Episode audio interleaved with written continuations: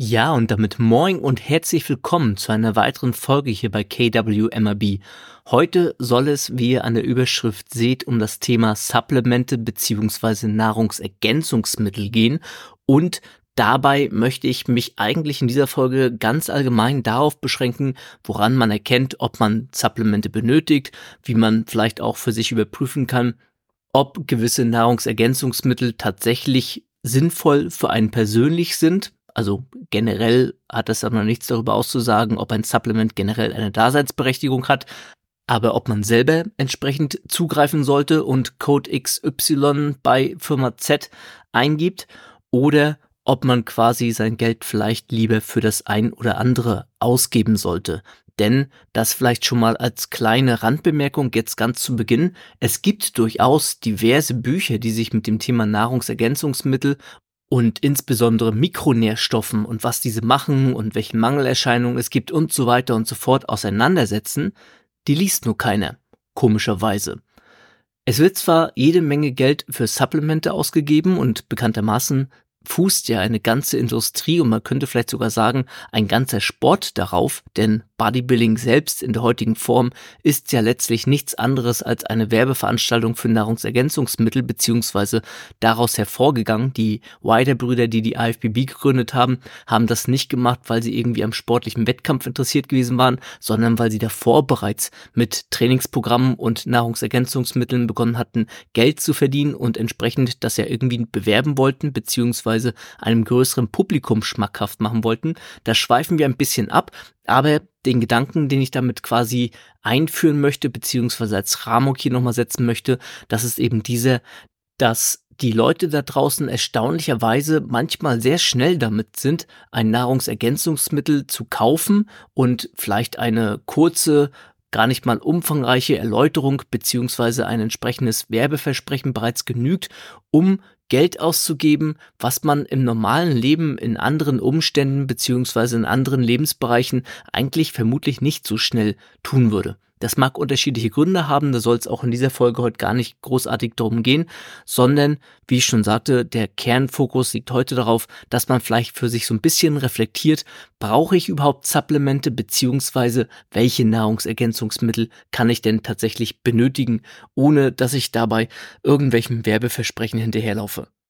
Und auch das möchte ich jetzt eingangs nochmal ganz klar betonen, das ist hier kein Rent oder ein, weiß ich nicht, Hate gegenüber der Supplement-Industrie oder so etwas, sondern hier spricht jemand, der selber recht viel Geld für Supplemente ausgibt, beziehungsweise ein relativ großes Budget, auch bereits seit vielen, vielen Jahren das Ganze tut, seit über 20 Jahren mir regelmäßig nicht nur ein Eiweißpulver kaufe, sondern auch viele andere Dinge. Das hat sich über die Jahre hinweg verändert. Ich werde immer mal wieder gefragt und meine Antwort ist eigentlich auch insbesondere über Instagram immer dieselbe, dass ich darüber nicht großartig rede, weil ich eben keine falschen Bedürfnisse erwecken möchte. Und es ist eben was anderes, ob jemand wie ich fünfmal die Woche trainiert und Kraftsport und Marathonlaufen versucht, möglichst im Rahmen der eigenen Möglichkeiten so erfolgreich wie möglich umzusetzen oder ob man beispielsweise überhaupt erstmal eine grundlegende Routine reinbekommen muss und zwei bis dreimal die Woche überhaupt erstmal intensives Krafttraining in sein Leben einkehren lassen muss, dann braucht man in der Regel nicht Dutzende von Supplemente in der Schublade, sondern sollte erstmal sein Training, seine Ernährung und seinen Schlaf entsprechend in seinem Leben vernünftig und zielgerichtet etablieren, bevor man darüber nachdenkt, über gewisse Basics hinaus noch Supplemente zu kaufen, von denen man sich verschiedenste Wirkungen erhofft. Also innerhalb dieser Rahmung bewegen wir uns heute in dieser Supplement-Folge und von daher beginnen wir vielleicht erst einmal damit, was Supplemente denn überhaupt sind. Wir leben ja bekanntermaßen in Deutschland und wie so vieles ist auch das entsprechend durch bestehende Regularien gerahmt. Das bedeutet, in Deutschland sind Nahrungsergänzungsmittel vor allem von Diätlebensmitteln, Arzneimitteln und sogenannten Novel Foods abzugrenzen. Das mag auf den ersten Blick ein bisschen kleinkariert anmuten, das hat in der Praxis aber durchaus Folgen, wie ich jetzt noch versuchen werde zu erläutern. Beginnen wir mit den Supplementen. Diese werden in der Verordnung über Nahrungsergänzungsmittel, der sogenannten NEMV, als Lebensmittel definiert, die erstens dazu bestimmt sind, die allgemeine Ernährung zu ergänzen, zweitens ein Konzentrat von Nährstoffen oder sonstigen Stoffen mit ernährungsspezifischer oder physiologischer Wirkung allein oder in Zusammenhang darstellen und Drittens, in dosierter Form, insbesondere in Form von Kapseln, Pastillen, Tabletten, Pillen und anderen Darreichungsformen, aufgenommen bzw. genutzt werden können. Diese Nahrungsergänzungsmittel wiederum, die dürfen nicht einfach beworben werden, beziehungsweise darüber darf behauptet werden, was man möchte, sondern da gibt es entsprechend auch Regelungen. Im Paragraph 4 Absatz 4 der Verordnung über Nahrungsergänzungsmittel steht, dass Werbung für diese Supplemente nicht suggerieren darf, dass eine normale Ernährung nicht ausreichen würde. Entsprechend liest man häufig so den Satz auf Supplementen, dass Nahrungsergänzungsmittel eben keine ausgewogene Ernährung ersetzen würden. Das erfüllt so quasi diese rechtliche Rahmenbedingung. Doch das ist längst nicht alles. Laut Paragraph 11 des Lebensmittel-, Bedarfsgegenstände und Futtermittelgesetzbuches sind irreführende Bezeichnungen, Angaben und Aufmachungen nicht erlaubt. In Paragraph 12 desselben Gesetzes steht drin, dass es verboten ist, die Bewerbung von Krankheiten und Supplementen in einen Bezug zueinander stellen. Das heißt, es darf entsprechend nicht damit geworben werden, dass beispielsweise Arginin bei Bluthochdruck helfen würde, wie das früher teilweise durchaus suggeriert wurde. Oder Krebs behandelt werden kann mit Supplementen oder sonstige Dinge, was immer mal wieder ganz gern inzwischen ja im Influencer-Bereich umgesetzt wird.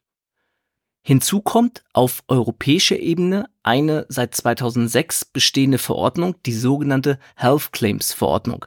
Die ist relativ spannend. Ich habe das damals quasi live noch mitbekommen, als das alles umgesetzt wurde, beziehungsweise dann wirklich endgültig Wirkung zeigte.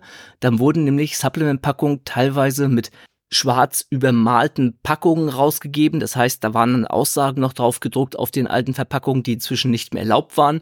Oder nie vergessen werde ich, wie auf der Website eines bekannten Supplement-Herstellers zur Krealkalyn, was damals recht beliebt war als Kreatin-Variante, sinngemäß drauf stand, dass es ein super Produkt ist, man aber aufgrund der Health Claims nicht weiter dazu etwas sagen dürfe. Wenn man aber Fragen habe, könnte man sich an den Support melden.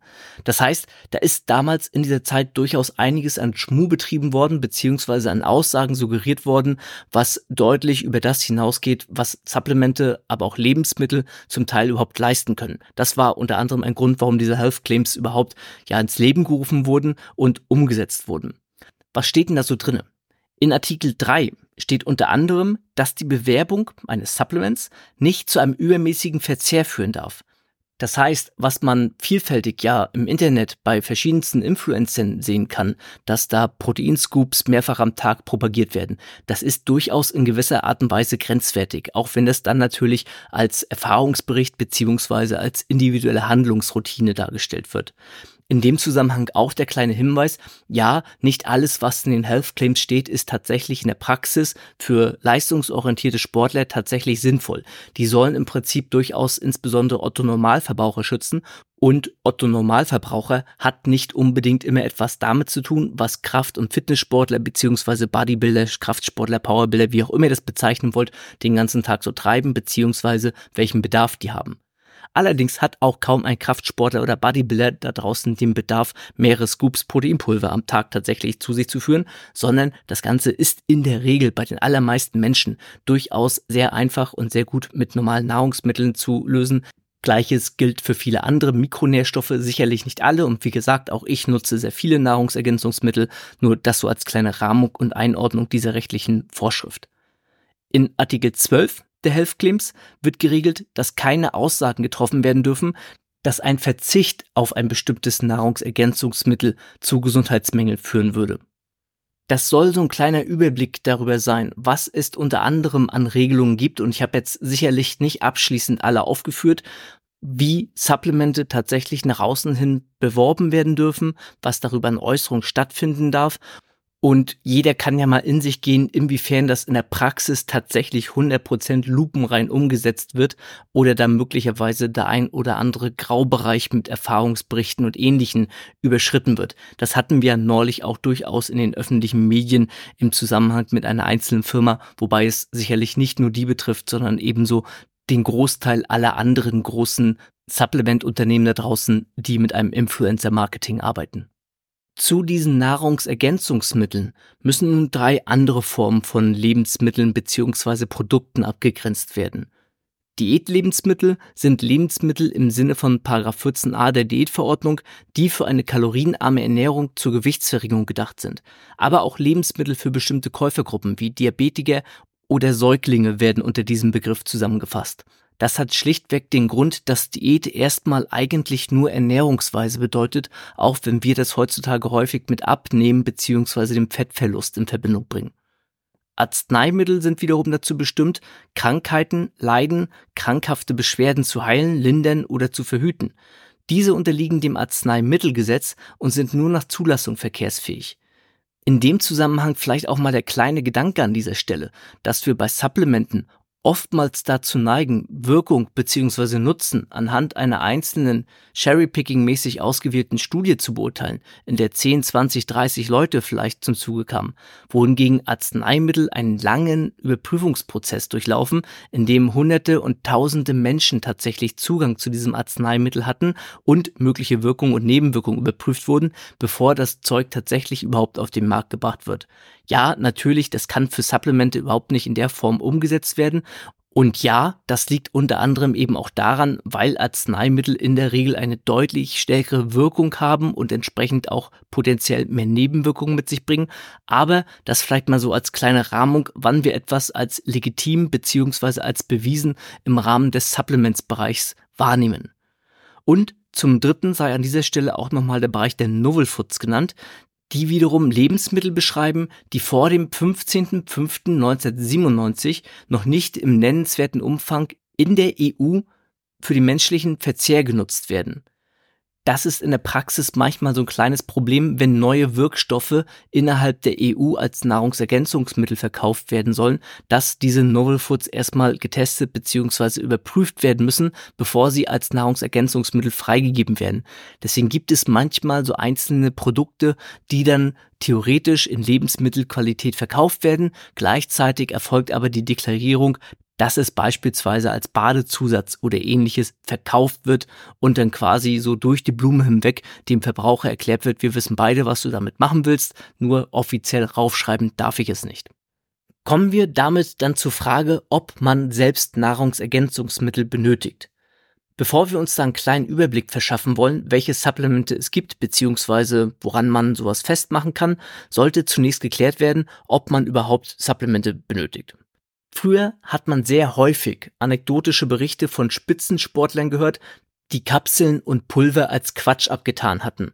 Das hat sich inzwischen reduziert, zum einen sicherlich daher, da sich auch der Leistungssport, was die Ernährung angeht, immer mehr professionalisiert und zum anderen sicherlich auch deswegen, weil dort einfach Werbepartner immer mehr Einzug gehalten haben. Auf der anderen Seite hatten wir aber auch schon immer die Fitness- und Bodybuilding-Szene, in der man nicht lange suchen muss, um Sportler zu finden, die voller Überzeugung Proteinpulver, Kreatin, Fischöl und sonstige Dinge kaufen. Frage ist, braucht man das wirklich? Zunächst mal sollte man sich bewusst sein, dass Supplemente auf Deutsch aus guten Gründen Nahrungsergänzungsmittel heißen. Sie sollen die Ernährung nicht ersetzen oder das Unmögliche möglich machen, sondern einen potenziellen Mehrbedarf ausgleichen. Ein solcher Mehrbedarf an bestimmten Nährstoffen kann aus unterschiedlichen Gründen entstehen, weshalb kein Supplement pauschal für jeden Sportler zur Pflicht ernannt werden kann. Selbst Proteinpulver, die für die meisten Bodybuilder fester Bestandteil des Lifestyles sind, liefern letztlich nur einen Makronährstoff, der auch über Nahrungsmittel zugeführt werden könnte. Die Frage, ob man einen Nährstoff mehr benötigt, als man über die Ernährung zuführt bzw. zuführen kann, ist also von zwei Seiten zu betrachten. Erstens, wie ist die Zufuhrempfehlung? Und zweitens, erreiche ich diese Zufuhrempfehlung oder gehöre ich zu einer Gruppe, die eine zusätzliche Zufuhr benötigt? Beginnen wir mit der Zufuhrempfehlung von Nährstoffen. Nicht für alle Supplemente gibt es sinnvolle Zufuhrempfehlungen. So ein Trainingsbooster beispielsweise, der ist zwar auch ein Nahrungsergänzungsmittel, die man beispielsweise in erster Linie zum Spaß oder aus Motivation nutzt, ein Bedarf im eigentlichen Sinne existiert aber natürlich nicht. Anders sieht es dagegen beispielsweise mit der Proteinzufuhr aus. Sportler, die Muskelaufbau betreiben wollen, benötigen Eiweiß, wenn auch nicht ganz so viel wie teilweise angenommen wird. Das heißt, in verschiedensten Studien kam man in den letzten Jahren zu einem Bereich von 1,3 bis 1,7 Gramm Protein je Kilogramm Körpergewicht. Das heißt, für so eine 75 Kilogramm schwere Person läge der Bedarf somit bei 97,5 bis 127,5 Gramm Eiweiß pro Tag.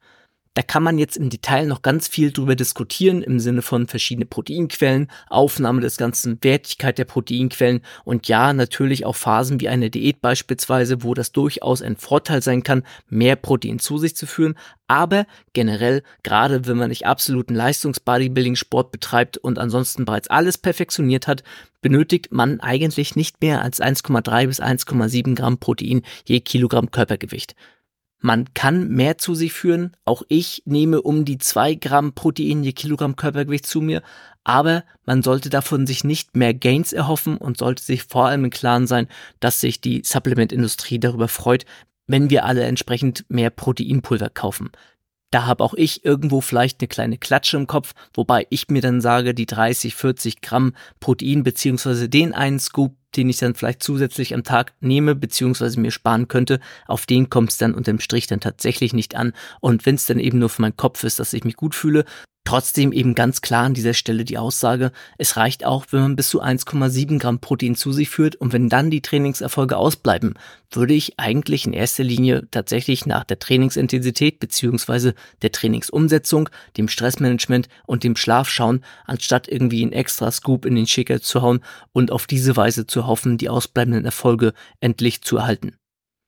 Für die meisten Mikronährstoffe und Vitamine sieht es dagegen ein bisschen anders aus. Dort werden Empfehlungen für die einzelnen Nährstoffe aufgrund von Beobachtungen in der Vergangenheit oder Schätzungen abgegeben, wobei die Werte sich im Laufe der Zeit wandeln können und auch länderübergreifend teilweise sehr unterschiedlich sind. So erhöhte beispielsweise die DGE ihre Empfehlung für Vitamin D im Jahr 2012 auf 20 Mikrogramm täglich. Das war damals eine Vervierfachung der zuvor noch gültigen Grenze. Generell zielen diese Empfehlungen bezüglich der Mikronährstoffzufuhr auf Werte ab, bei denen eine 95-prozentige Wahrscheinlichkeit besteht, dass der Nutzer keine Mangelerscheinung zeigt. Das heißt, eine optimale und leistungsmaximierende Zufuhr ist damit noch nicht angestrebt. Allerdings werden selbst diese Mindestanforderungen noch nicht von allen Menschen erreicht, womit wir zum zweiten Punkt kommen, nämlich erreiche ich die Zufuhrempfehlungen. Im Jahr 2008 wurde in Deutschland die nationale Verzehrstudie 2 umgesetzt, auf deren Ergebnisse wir immer noch heutzutage zurückverweisen, denn die dritte Studie ist zwar meines Wissens nach gerade am Gange beziehungsweise in der Planungsumsetzungsphase, wie auch immer, aber längst noch nicht abgeschlossen. Damals, also 2008, wurden die teilnehmenden Deutschen gefragt, was sie in den letzten vier Wochen gegessen hätten. Jetzt kann mal jeder selber überlegen, ob er sich diese Frage exakt beantworten kann, ohne ein Ernährungsprotokoll aufzurufen. Ich vermute mal nicht.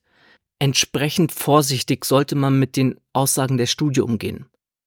Neben den Ernährungsdefiziten, die in der Studie herausgearbeitet wurden, gibt es aber tatsächlich auch Situationen, in denen Menschen einen Mehrbedarf haben können. Raucher oder Schwangere sind beispielsweise solche Risikogruppen aber auch intensiv sporttreibende Menschen, die im Rahmen einer Diät vielleicht noch eine eingeschränkte Lebensmittelauswahl umsetzen, können einen erhöhten Bedarf entwickeln. Das gilt insbesondere dann, wenn man im Alltag gleichzeitig dauerhaft Stress ausgesetzt ist. Das Problem bei der ganzen Geschichte ist, dass mögliche Symptome einer Mangelversorgung in der Regel relativ diffus sind und praktisch nicht auf einen Mikronährstoff begrenzt werden können. Das heißt, nur weil ich Schlafprobleme habe oder müde bin oder Muskelschmerzen habe oder mutmaßlich weniger Kraft oder Energie im Alltag, dann heißt das nicht zwangsläufig, dass ich Pille X schlucke und dann sofort Y-Wirkung eintritt. Die Empfehlung in der Praxis wäre da von meiner Seite immer das Gesamtbild zu reflektieren, das Blut so gut wie möglich zu untersuchen und dann zielführend Nährstoffe einzusetzen, aber nicht einfach wahllos irgendwelche Nahrungsergänzungsmittel zu kaufen in der Hoffnung, dass damit Wirkung XY eintritt. Denn auch hier nochmal den Gedanken von vorhin, wenn das wirklich so eine intensiv starke Wirkung hätte, dann wäre es kein Nahrungsergänzungsmittel, sondern ein Arzneimittel. Das heißt nicht, dass Nahrungsergänzungsmittel nicht sinnvoll sind oder nicht wirken, nur man sollte sich eben keine Wunderheilung oder ähnliches davon erhoffen, sondern sich immer merken, dass die letztlich nur ein kleines Puzzleteil in einem großen Gesamtbild sind, was entscheidend ist. kommen wir damit einfach nochmal zu einer Liste an Kriterien, die man so als eine Art Checkliste nutzen kann, ob ein Supplement, ein Nahrungsergänzungsmittel tatsächlich sinnvoll für einen ist. Diese Liste, die ist nicht von mir selbst, sondern ganz ursprünglich von Alexandra Schenk in dem Buch Ernährung im Topsport aufgelistet worden. Ich hatte die außerdem auch schon selber 2016 in der ersten Auflage bereits von meinem Buch Ernährung für Kraftsportler mit aufgeführt und wir sind jetzt im Jahr 2023 und ich glaube, diese Liste hat genauso noch eine Gültigkeit wie bereits vor gut zehn Jahren, als sie damals von Alexandra Schenk aufgeführt wurde. Was steht auf dieser Liste? Erstens. Verspricht das Nahrungsergänzungsmittel eine schnelle Besserung der Leistungsfähigkeit oder Gesundheit? Zweitens. Ist irgendein geheimer oder magischer Inhaltsstoff in der Zusammensetzung enthalten? Drittens basiert die Vermarktung hauptsächlich auf Anekdoten, Fallgeschichten oder Zeugenaussagen. Viertens werden Starathleten oder populäre Persönlichkeiten in die Werbung einbezogen. Fünftens wird eine simple Wahrheit über einen Nährstoff in Bezug auf die Leistung oder Gesundheit übertrieben dargestellt. Sechstens muss die Integrität des wissenschaftlichen und medizinischen Establishments in Frage gestellt werden. Siebtens wird das Nahrungsergänzungsmittel über Medien beworben, deren Herausgeber solche Produkte selber auch verkaufen. Achtens wird das Nahrungsergänzungsmittel von derjenigen Person, die es empfiehlt, auch verkauft. Neuntens werden als Belege für die Behauptung Ergebnisse einer einzelnen Studie oder schlecht kontrollierter Forschung herangezogen.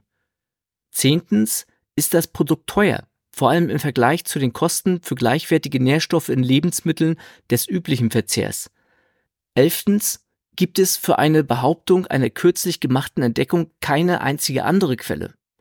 Und zwölftens sind die Claims, also die Behauptungen, zu schön, um wahr zu sein, verspricht das Nahrungsergänzungsmittel letztlich das Unmögliche. Sobald auch nur eine Frage mit Ja beantwortet werden kann, sollte gemäß Alexandra Schenk eine gewisse Skepsis gewahrt werden.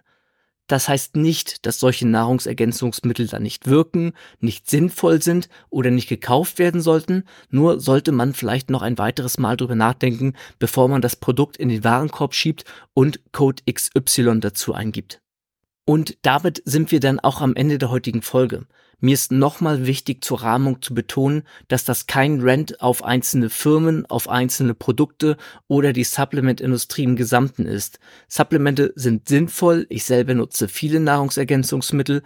Ihr solltet da draußen nur das ein oder andere Mal kurz nachdenken, bevor ihr euer Geld für irgendwas ausgibt, wovon ihr euch Wirkungen hofft, die tatsächlich nicht eintreten können, beziehungsweise aufgrund der restlichen Bedingungen in eurem Leben nicht eintreten werden. Von meiner Seite war es das ansonsten. Wenn euch diese Folge in irgendeiner Form einen Mehrwert geliefert hat, lasst gerne die 5-Sterne-Bewertung bei Spotify oder bei Apple Podcast oder wo auch immer da. Wer mehr exklusive Folgen hören möchte, kann gerne bei Patreon vorbeischauen. Den Link dazu findet ihr in den Show Notes. Und ansonsten bleibt mir nur zu sagen, vielen Dank für eure Zeit, vielen Dank für euren Support und bis zum nächsten Mal.